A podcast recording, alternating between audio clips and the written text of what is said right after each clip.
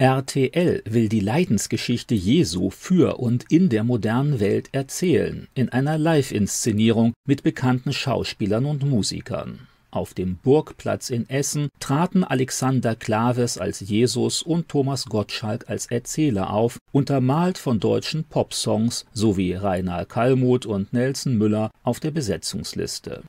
Mögliche Einwände ahnend kommentierte Thomas Gottschalk vorsorglich Braucht das noch jemand? Noch dazu bei RTL? Auch ich habe mich das gefragt und Sie werden sehen, es geht. Es geht sogar sehr gut, wenn man sich nur auf die Geschichte einlässt.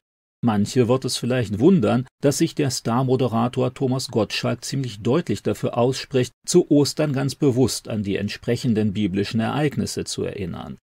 Jedes Kind kennt den Osterhasen, aber fragen Sie Ihren Nachwuchs mal, was in der Karwoche passiert ist. Trotzdem und vielleicht gerade deswegen erzählen wir Ihnen heute in einer neuen Form die alte Geschichte. Gottschalk ist aber auch davon überzeugt, dass die biblischen Ereignisse rund um den Justizmord an Jesus selbst glaubensfernen Leuten noch immer einiges zu sagen hat. Es geht um Freundschaft, um Liebe, Verrat und Leid, aber auch um Hoffnung, Zuversicht und Vergebung. Themen, die heute wahrscheinlich aktueller sind als je zuvor. Wir wollen eine Geschichte erzählen, die für alle gilt, die bis heute nichts von ihrer Dringlichkeit verloren hat, so Gottschalk. Es wundert allerdings kaum, dass gerade bei diesem Osterprojekt von RTL viele Journalisten das Spotten nicht lassen können, vor allem allerdings nicht aus fachlichen Gründen, sondern weil sie selbst dem christlichen Glauben feindlich gegenüberstehen. Die einen meinen, dass es sich beim Leben Jesu sowieso nur um ein heute weitgehend irrelevantes Märchen handle, die anderen stoßen sich an der medialen Umsetzung und den freien Interpretationen der biblischen Geschichte. Wer sich aber allen Ernstes zu Ostern darüber aufregt, dass man vom Leiden, Sterben und Auferstehen Jesu spricht, der ist wohl schon total in seinem atheistischen Ideologiekonstrukt abgetaucht. Denn immerhin ist ja genau das der eigentliche Hintergrund dieses Festes. Aus weltanschaulichen Gründen wollen manche atheistischen Aktivisten aber schon seit vielen Jahren möglichst alles, auch nur entfernt Christliche, aus dem öffentlichen Leben verbannen.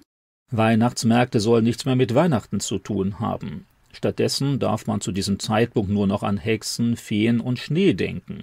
Himmelfahrt wird dann mal eben zum Besäufnistag für Männerklicken uminterpretiert. Und so geht es weiter mit allen Resten christlicher Vorstellungen und Werte, die aus Zeitgeistgründen unterdrückt oder an den Rand gedrängt werden. Die ganze Passionsinszenierung hat man sich bei RTL dann so gedacht. Thomas Gottschalk steht auf der Bühne des Essener Burgplatzes und erzählt die Eckpunkte der Passionsgeschichte. Hinter ihm eine weiß gekleidete Liveband mit Chor.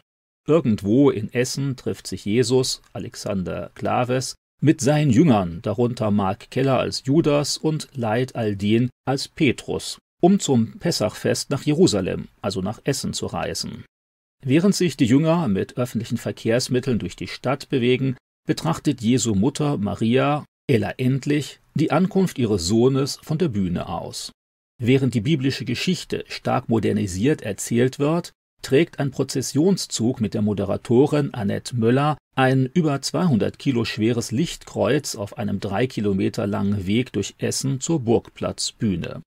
Ob die gewählten Popsongs dieser RTL-Show wirklich zur Leidensgeschichte Jesu passen, darüber kann berechtigt gestritten werden. Zur Ankunft in Essen gibt es Andreas Buranis Auf uns. Maria singt für ihren Sohn Jesus Christus, Sarah Connors, Wie schön du bist, und beim letzten Abendmahl stimmen die Jünger ein Hinterm Horizont geht's weiter an. Offensichtlich werden diese Pop-Songs hier ziemlich frei uminterpretiert. Denn mit dem Leben Jesu haben die ursprünglich natürlich nichts zu tun.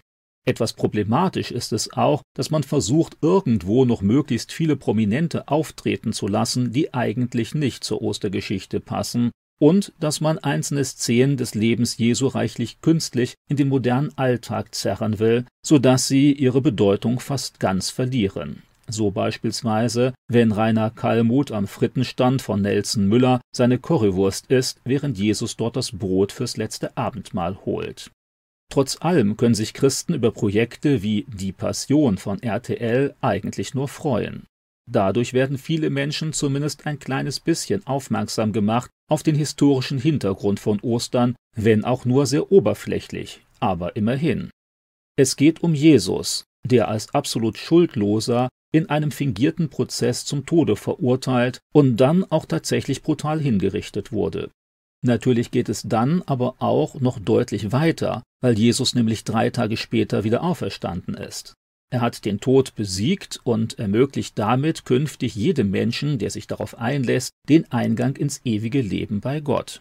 Was in solchen medial inszenierten Passionsdarstellungen natürlich regelmäßig zu kurz kommt, das ist der geistliche Hintergrund des Todes Jesu. Immerhin ging es hier nicht nur einfach um amtliche Korruption oder um einen Justizmord. Jesus hatte sich freiwillig bereit erklärt, anstelle der Menschen zu sterben. Mit seinem Tod wollte er deren Schuld bezahlen, damit diese frei ausgehen können beim zukünftigen göttlichen Gericht. Der stellvertretende Tod Jesu am Kreuz ist der eigentliche Inhalt der Passion und des Todes Jesu. Hier gibt es also durchaus noch einiges zu ergänzen in den alltäglichen Gesprächen von Christen mit Menschen, die sich diese Ostershow von RTL angesehen oder davon gehört haben. Es ist schön, dass sich zumindest einige große Medien auch noch etwas intensiver um den Hintergrund und die Bedeutung von Ostern kümmern, auch wenn die äußere Form wahrscheinlich nicht jedem gefällt.